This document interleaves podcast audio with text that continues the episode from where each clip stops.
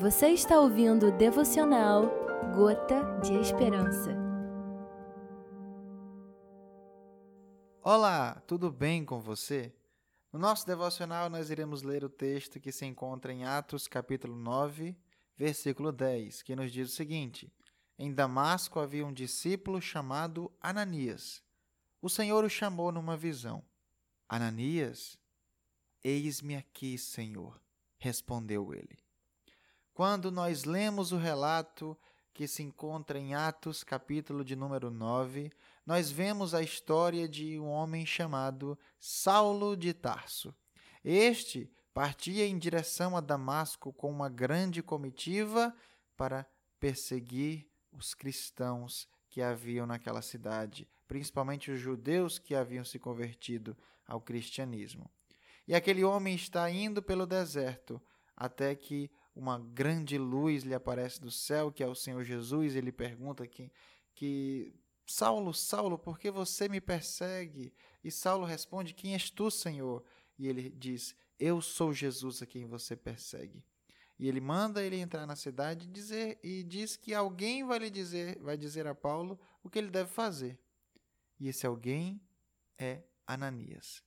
O apóstolo Paulo, que após essa, essa grande experiência, chega até a conversão, ele é o maior escritor do Novo Testamento e talvez o maior cristão missionário que já existiu, com suas viagens e com a sua pregação do Evangelho.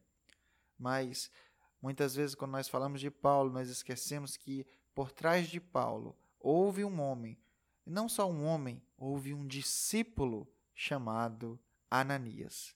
Ananias foi alguém que, chamado pelo Senhor, por mais que talvez tenha ficado com medo, não recusou o chamado de ir até Saulo, mesmo sabendo que ele era um perseguidor de cristãos e que a sua vida de alguma forma estava em risco, ele teve fé em Deus e foi até ele. E orou por Paulo, e lhe ensinou e lhe ajudou a ser restaurado. Por trás da vida do grande missionário havia o pequeno servo Ananias. Com Ananias, nós somos encorajados a sermos verdadeiros discípulos do Senhor, prontos a sermos usados por Ele, prontos para dizermos: Eis-me aqui, Senhor, para levarmos a tua palavra. Como discípulos do Senhor, nós temos o mesmo chamado de Ananias, que é ir até os perdidos. E quem sabe dos perdidos em que somos levados pelo Senhor até a levarmos, levarmos a palavra, quem sabe de muitos deles possam surgir Paulos que irão anunciar ao mundo inteiro a palavra. Que de nós venha sair essa ajuda, que de nós venha sair essa disposição a levar a palavra, que de nós venha sair a disposição a ajudar aqueles que precisam ouvir através da oração, através da anunciação da palavra, através do compartilhar, através do amor.